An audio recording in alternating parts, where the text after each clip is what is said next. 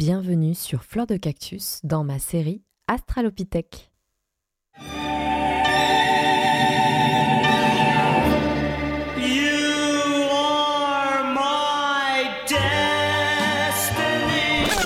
Vous écoutez un podcast qui pourrait peut-être vous intéresser.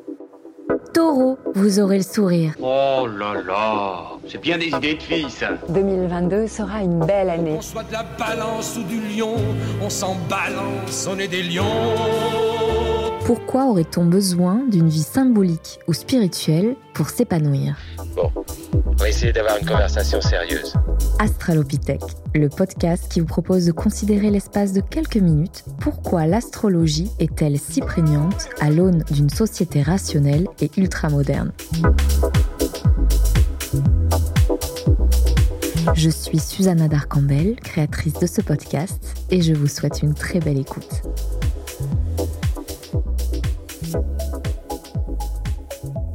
Si vous êtes encore là, en train d'écouter Astralopithèque alors que vous vous êtes tapé déjà la bande-annonce le prologue, c'est que finalement, vous avez peut-être été convaincu. Avant d'écouter cet épisode, je vous propose un exercice pratique qui m'a été inspiré en lisant le livre de Paula von Grut, mon invitée d'aujourd'hui, qui est astrologue et artiste brésilienne. C'est un exercice très ludique, vous allez voir, et très facile à faire. Il va permettre de mettre en lumière le concept de psychologie développé par Carl Jung, qui est l'ombre, cette partie de nous-mêmes qui se trouve dans l'inconscient.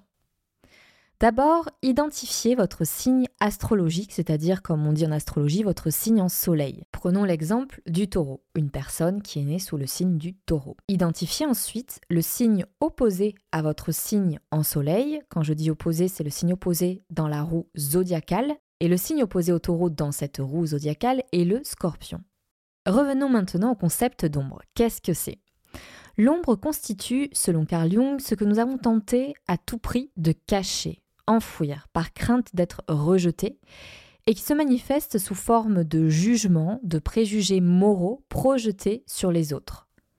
Nous tentons à tout prix de ressembler à un modèle idéal, chose qui d'ailleurs est largement promue par notre société basée illusoirement sur une perfection idéalisée et sur la performance. Donc plus on a tendance à enfouir cette ombre, plus l'ombre devient menaçante et affuble l'autre de tous les maux du monde. Donc concrètement, comment ça se manifeste? Généralement, nous projetons sur les autres cette haine viscérale de ce que nous rejetons de nous, et nous allons juger une personne qui, à nos yeux, peut sembler pompeuse, amorale, je dis bien à nos yeux, selon notre propre grille de lecture que nous avons hérité de notre éducation, de notre culture, de notre expérience, alors que secrètement ou inconsciemment, nous incarnons aussi ces choses que nous considérons comme des défauts, mais qui est une forme de, de liberté que s'accorde la personne qui, elle, assume ces choses que nous, nous n'assumons pas. Et qui, pour le coup, en ce qui concerne cette personne, ce sont des choses qui sont conscientes, alors que chez nous, elles sont inconscientes.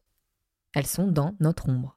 Si l'on prend le signe du scorpion, qui est donc le signe opposé dans la roue zodiacale du taureau, selon l'astrologie, ce qu'il représente peut sembler insupportable au taureau. Et que s'il rejette le scorpion, c'est qu'il a potentiellement ces, ces choses-là qu'il rejette en lui, puisqu'il arrive à les identifier. Le taureau, très attaché à ses valeurs, longuement élaborées, digérées, réfléchies, va par exemple juger le scorpion manipulateur, magnétique, frivole. Le scorpion, pour lui, tout est prétexte à choquer et agir par goût de contradiction, de provocation. Ce que le taureau pourrait apprendre ici de son ombre, qui est le scorpion, c'est de se détacher de son image, de sa volonté de vouloir à tout prix gagner l'admiration de ses pairs, au risque, et là c'est hyper intéressant, au risque de développer des frustrations, le déni, des tabous. Pour mieux comprendre la dialectique entre ombre et projection sur les autres, je vous donne un dernier exemple. Par exemple, la sexualité est un tabou qui a traversé la culture judéo-chrétienne. Et quand on regarde les considérations, les comportements qu'il y a envers les prostituées, envers les femmes libres ou envers les femmes indépendantes, elles ne sont pas à l'abri de jugements moraux, moralisateurs. Qu'elle ait une sexualité débridée ou pas, de toute façon, elle sera potentiellement la proie des critiques. On va carrément dire qu'une femme indépendante et qui a euh, plusieurs partenaires est en fait forcément une femme vulgaire. Une Marie couche-toi là. Or, c'est cette liberté-là qu'on leur envie, inconsciemment. Ainsi, Bouddha professait déjà que tout ce qui te dérange chez les autres, c'est seulement une projection de ce que tu n'as pas résolu en toi-même. Elle est quand même magnifique cette phrase. Bref, voici mon échange avec Paula von Grut. Bienvenue Paula sur Astralopithèque. Je sais même pas si je t'avais dit que j'avais changé le nom du podcast. Absolument pas, je savais pas. Donc Astralopithèque, euh, le nom de ce nouveau podcast que je mène et je suis très très heureuse de débuter cette série d'épisodes avec toi sur l'astrologie. Tu es la première astrologue qui m'a fait mon thème astral, n'est-ce pas? C'était euh, il y a un an. Et j'ai découvert à travers toi ce que l'on pourrait appeler euh, l'astrologie savante, humaniste, qui fouille notre intériorité. On reviendra sur cet aspect-là tout à l'heure. Mais avant, j'aimerais parler de ton livre que tu viens de publier chez les éditions Larousse. C'est un sacré tournant quand même dans une carrière, surtout d'astrologue, vu que c'est un livre sur l'astrologie. Quelle était l'envie, l'élan derrière l'écriture de ce livre? Donc effectivement, j'ai eu cette, euh, chance de pouvoir euh, donc, euh, faire un livre d'initiation. Et, et, quand on m'a proposé en fait ce projet, parce que j'ai toujours collaboré avec Larousse, en fait, ça fait une bonne dizaine d'années que je suis en contact avec eux, j'ai fait un peu de tout parce que je suis communicante, j'ai fait beaucoup de web, j'ai travaillé autant que journaliste pour le livre d'autres personnes. Euh, j'ai écrit avec mon mari euh, des livres pour enfants. Mmh. Euh, on a fait deux albums jeunesse.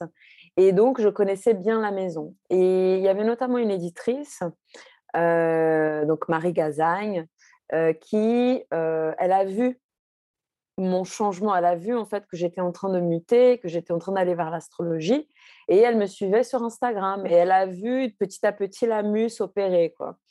Et et, donc, elle m'a proposé fin 2020 si je voulais pas faire un livre d'initiation à l'astrologie. Évidemment, ma première réaction, c'était qui suis-je pour faire ça? Genre, mmh. j'ai quelques années de, de, disons, de pratique, ainsi de suite. Il y a des astrologues qui ont 20, 30, 40 ans d'expérience. et là, ce qu'elle m'a dit m'a disons, m'a permis en fait d'aller outre ma première résistance parce qu'elle m'a dit, Paula, ce qu'on veut, c'est quelque chose de didactique, quelque chose qui permette aux gens vraiment d'aller pas à pas. Et pour cela, c'est pas un livre d'approfondissement, c'est vraiment quelque chose qui permet aux gens de découvrir cet univers. comme je sais que tu es capable d'écrire, je suis certaine que tu seras capable de faire un travail, disons, de vulgarisation correcte. Donc j'ai réfléchi, j'ai posé la question de savoir si c'était quand même avec mes illustrations, parce que je suis aussi artiste. Euh, elle m'a dit bien évidemment. Et là, euh, j'ai accepté. Euh, et quand j'ai démarré le projet, parce qu'il y avait toute cette partie d'exercice, vraiment, il y a beaucoup d'exercices dans le livre, d'exercices pratiques. Mmh j'ai regardé un petit peu ce qui se faisait en France, ce qui se faisait aux États-Unis, en Angleterre. J'ai acheté beaucoup de livres de vulgarisation pour comprendre un peu comment les auteurs montaient ça. Je, suis vierge. Très organisée. Non, mais c'est surtout essayer de comprendre, tu hmm. sais, comment les Esprit analytique. Hmm. Très analytique. Et, euh, et, à un moment donné, je me suis dit, tiens, euh, je vais faire des exercices, mais je veux pouvoir parce que j'étais tombée notamment sur un livre qui était très bien, qui montrait cette, euh, cette idée de, voilà, pour le soleil, le soleil représente ça, ça, ça, ça, ça. S'il est dans le signe X, cela veut dire ta, ta, ta, ta, ta. Donc, il y a comme une sorte de, petite grille qu'on peut euh, petit à petit faire sa propre interprétation. Mais après, je trouvais que dans ce livre, il présentait les signes comme ayant un aspect positif et un aspect négatif. Mmh. Et moi, dans mon parcours, euh, j'ai découvert le travail d'une astrologue, parce que je suis d'origine brésilienne, une astrologue brésilienne qui s'appelle Emma Costé de Macheville, où elle dit que les signes n'ont pas de bon côté ou mauvais côté. Les signes sont comme des couleurs, en fait, c'est des fréquences. Après, ce qui se passe, c'est que ce signe, en fait, ce qui manque à ce signe se trouve en fait dans le, dans le signe opposé. C'est le signe opposé en fait qui vient équilibrer. Et c'est là où je me suis dit, tiens, ce que je voudrais transmettre à travers ce livre, c'est que les gens puissent faire des exercices où ils comprennent que quand ils ont par exemple un soleil en taureau, pour qu'ils puissent développer un équilibre de leur identité, ils doivent aller illuminer le scorpion. Donc j'ai fait tous les exercices par rapport à tous les placements, mmh soleil, lune, ascendant, tout, avec cette, cette, théorie en fait de l'ombre et lumière. Tu, Mais tu pas l'ombre et tu devances ma ah. question en fait. J'allais en venir sur ah. ça, sur euh, cette dame Emma euh, Costet de Macheville, c'est ça? Exact. Euh, mais avant de parler de ça, et en fait déjà avec ce que tu nous racontes, on comprend un peu le côté psychologique de cette astrologie que tu apprécies, que tu développes. Mais avant de, de, partir plus en détail, comment tu définirais l'astrologie à une personne qui n'y connaît absolument rien?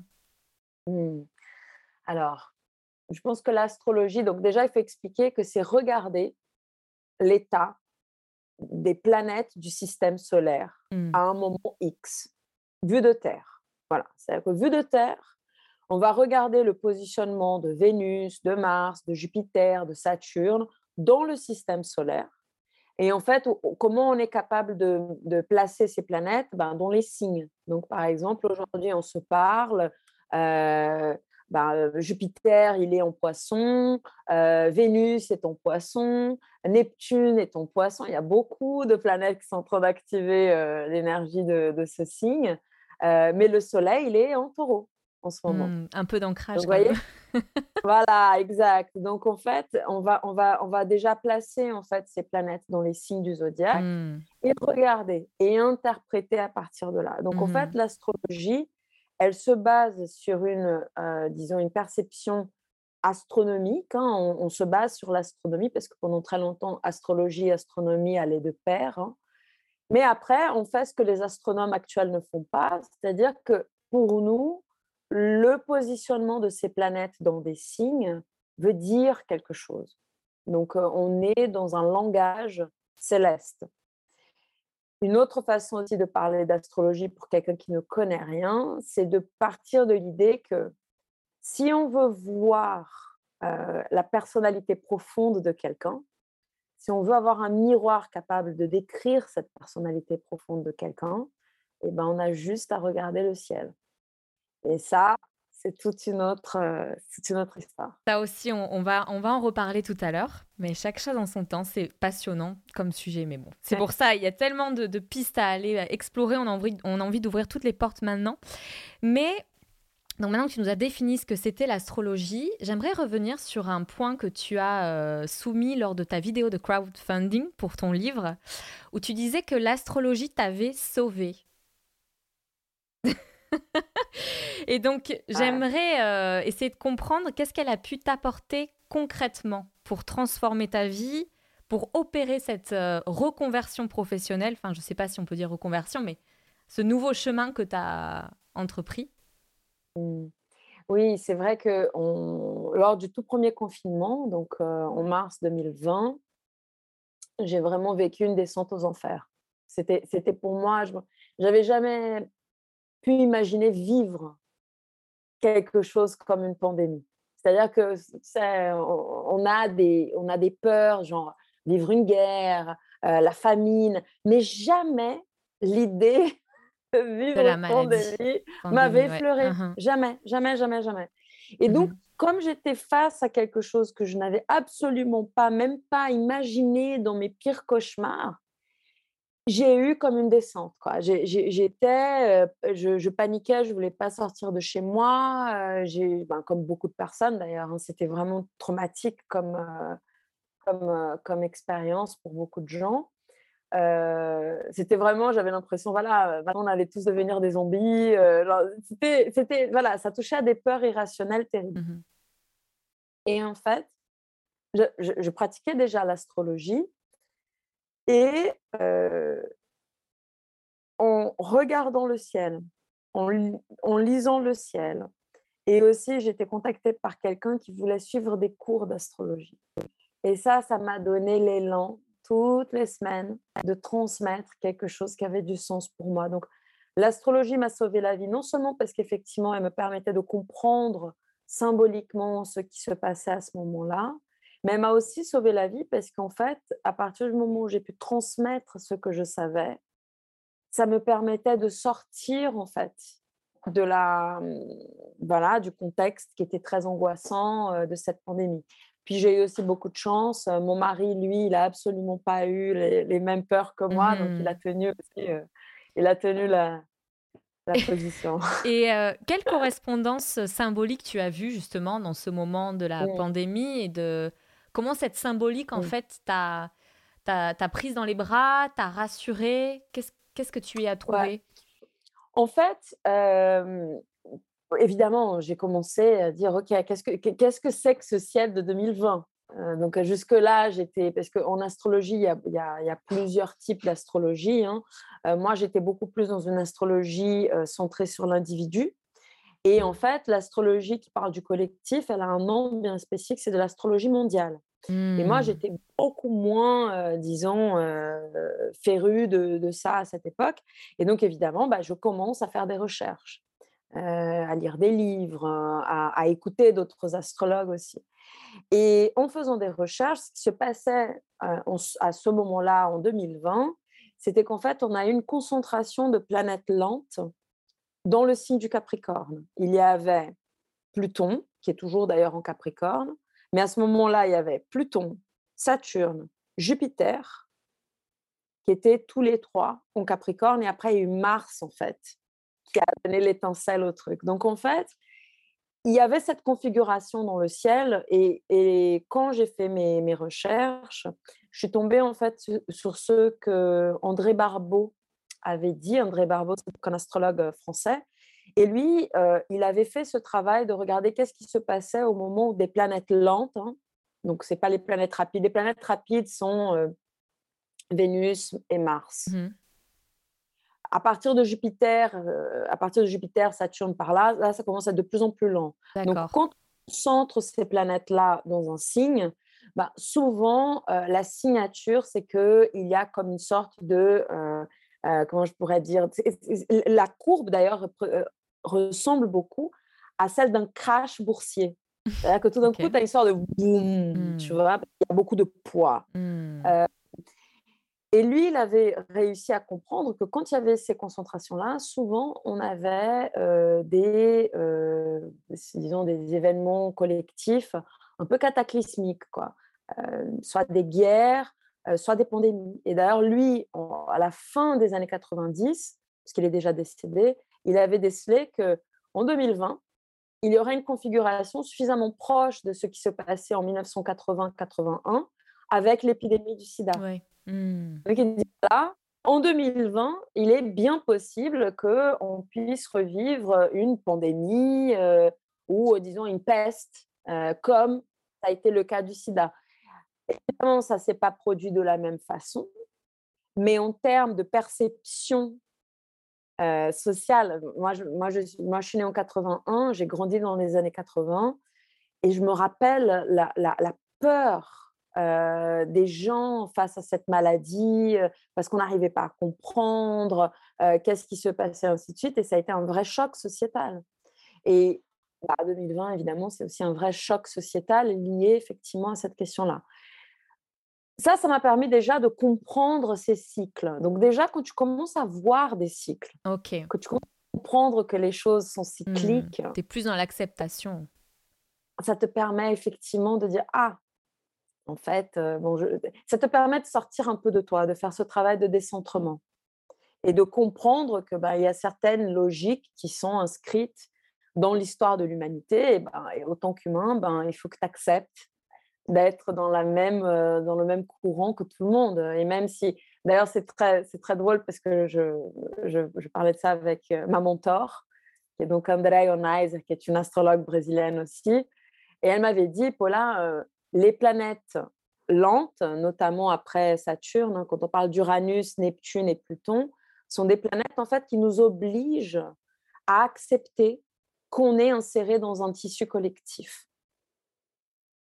Et c'est vrai que là, ça a été, pour moi, c'était une vraie, euh, une vraie, bah, voilà, une vraie expérience d'acceptation et, et, et, voilà. Et euh, du coup, là, on parle un peu de, de synchronicité, en fait, entre ce qui se passe dans le ciel et ce qui se passe euh, chez nous, sur Terre. Terre. Et euh, en fait, ce que j'ai remarqué bah, avec ce podcast, donc j'ai étudié la, j'étudie l'astrologie, l'histoire de l'astrologie, et j'ai vu comment les travaux de Carl Jung ont, ont beaucoup euh, influencer, transformer l'astrologie vers une astrologie plus euh, euh, psychologique, plus intérieure, qui fouille les profondeurs de l'âme, qui est le concept de Carl Jung, les, ces profondeurs de l'âme. Et donc, je me suis demandé, comme l'astrologie, c'est un langage symbolique, comment ce langage-là nous permet d'entrer en contact avec notre inconscient? Parce que d'après Carl Jung, c'est à travers les symboles que la psyché notre moi peut entrer en contact avec notre inconscient. Mmh. Ouais, en fait, ce qui est intéressant ici, c'est que évidemment que Carl Jung, il va avoir une lecture euh, parce que psychanalyste euh, mmh avec cette question de l'inconscient, inconscient personnel et inconscient collectif. Exactement. Mais l'astrologie, en fait, n'a pas attendu Carl Jung. C'est-à-dire qu'en fait, on a quand même des millénaires en fait, d'histoire euh, avant que Carl Jung vienne et qu'il puisse effectivement proposer une lecture, je dirais, euh, plus euh, une, lecture des profondeurs, mmh. disons, avec cet outil-là. Comme langage symbolique, le symbole permet de, de, de mettre ensemble des choses qui apparemment sont totalement distinctes par exemple, euh, l'or. L'or, c'est un métal. C'est un métal qui est doré, c'est un métal incorruptible et symboliquement, il fait référence, bah, il miroite, si tu veux, le soleil. Mmh et en fait, par un symbolisme, on dit, voilà, le métal du soleil, c'est l'or. Euh, l'argent pour la lune et ainsi de suite. Et en fait, le symbolisme permet de créer effectivement une sorte d'échelle ontologique entre des réalités différentes. Dans la lecture jungienne, c'est comme si effectivement on nous proposait de descendre un escalier vers notre inconscient. Hmm. Mais il ne faut pas oublier que cet escalier peut aussi monter. Comment? Et ça, c'est intéressant. Mmh bah, comment ça monte vers les sphères supérieures? Bah, Là, ça commence à toucher au domaine, effectivement, bah, de, la, de la spiritualité. Parce que la spiritualité n'est pas simplement inconsciente, elle est aussi supraconsciente. Et c'est à partir du moment où on commence à devenir conscient de ça, c'est une ouverture extraordinaire parce qu'on est à la fois en train d'aller le plus profondément possible, mais on est aussi en train d'aller le plus, disons, le, plus haut possible aussi par rapport à notre capacité de compréhension de notre place. Et euh, concrètement, l'astrologie, comment elle permet justement d'aller vers cette intériorité? En fait, comme l'alchimie d'ailleurs, l'astrologie, elle permet euh, de rentrer en contact, disons, avec cette intériorité parce que chaque planète va représenter une fonction psychique. Le soleil, c'est l'identité. Euh, je, schématise, mmh hein, ça veut dire aussi beaucoup d'autres choses, mais disons que si je devais vraiment essentialiser la chose, soleil, identité, lune, émotion, Vénus, attraction, qu'est-ce qui m'attire, comment je suis attirée, Mars, euh, combativité, euh, affirmation de soi, Jupiter, ouverture, Saturne, limitation. Donc en fait, on va prendre des fonctions psychiques et on va euh, utiliser donc le placement de ces planètes comme faisant un miroir effectivement de ces fonctions psychiques.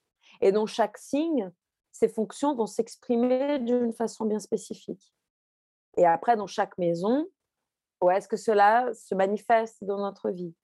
Et après, il y a les aspects qui permettent de comprendre comment les fonctions psychiques communiquent les unes avec les autres. Donc, c'est donc l'astrologie, donc ce langage symbolique qui repose sur ces quatre piliers, planète, signe, maison, aspect.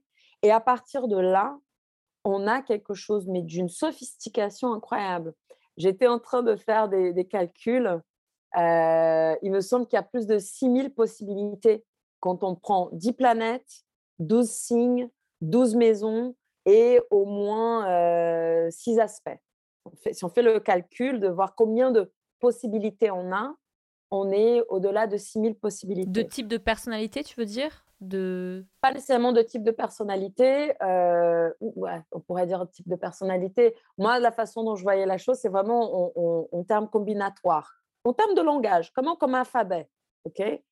Euh, on utilise 24 lettres pour écrire des voilà, quasiment des mots, euh, c'est indéfini. Je ne sais pas combien de mots existent dans la langue française, par exemple. Mais je sais que, par exemple, en chinois, eux, ils travaillent avec des idéogrammes et eux, ils ont 5000 mots. En astrologie, on est à plus de 6000. C'est-à-dire qu'en fait, quand on vient nous dire que ah, l'astrologie, c'est quelque chose qui, qui appauvrit la perception du réel, qui appauvrit euh, la, description d'une personnalité, bah, en fait, c'est absolument pas vrai. Parce que si on prend cette combinatoire de possibilités, waouh! Pour, euh, pour parler de, de, ces nuances qu'on peut trouver euh, d'un type de langage à un autre, mais enfin, ou de personnalité à un autre, je ne sais pas comment dire ça, mais euh, dans un thème astral, tu, tu l'expliquais tout à l'heure, on prend en compte les signes qui sont opposés à ceux activés par les planètes qui les visitent. Donc, comme tu mmh disais, quand on est en taureau, en soleil, euh, on va aller voir du côté du scorpion qu'est-ce qui peut nous apporter? Mmh et, euh, et, donc ça, ce concept-là, c'est le concept d'ombre et lumière qui a été développé par euh, Costé de Macheville. de Macheville, exact. Et en fait, ce qu'elle a fait, ce qui est très intéressant, c'est que cette question de, de, voir les signes par axe n'est pas du tout une invention d'Emma de Emma Costé de Macheville. Que ça, c'est quelque chose qui est dans l'histoire de l'astrologie depuis toujours. Hein, comme on est dans une roue, on voit très bien quel est le signe qui est opposé.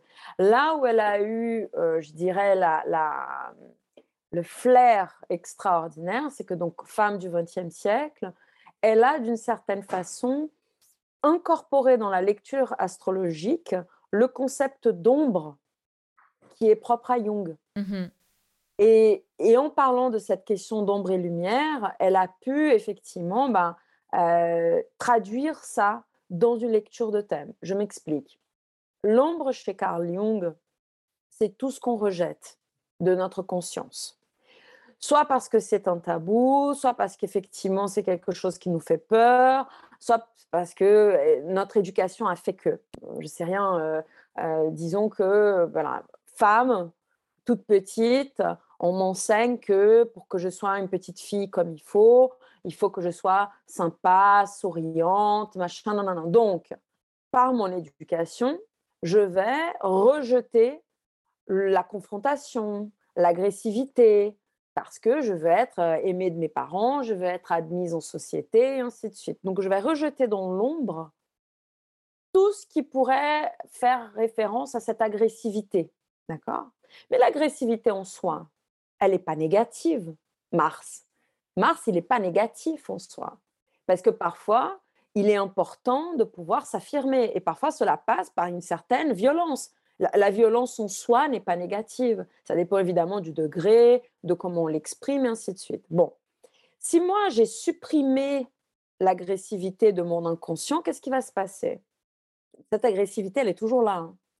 C'est juste que je ne suis pas consciente. Donc, qu'est-ce que je vais faire? Je vais la projeter hors de moi. Donc, je vais chercher un macho man. tu vois ce que je veux dire? Mmh Je vais chercher un, compagnon qui, lui, va avoir tout, voilà, il va avoir tout, disons, tous les parangons de cette virilité, de cette masculinité que moi, je supprime chez moi. Parce que, autant que femme, j'ai un côté féminin et un côté masculin. D'accord? Mais tu vois, ce que tu dis. Euh... Ouais, vas-y, je laisse terminer.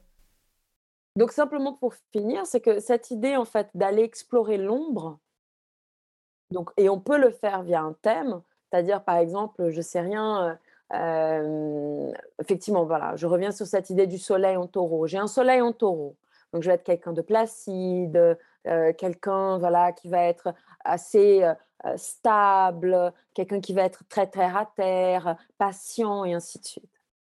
Si j'exprime que ça, en fait, je vais manquer, je vais, si j'oublie d'aller illuminer ce que j'ai projeté dans l'ombre, c'est-à-dire le scorpion, qui lui va être un signe qui va parler de euh, se détacher de certaines choses, n'avoir pas peur de couper certaines choses, parce que parfois le taureau, il va être dans la préservation.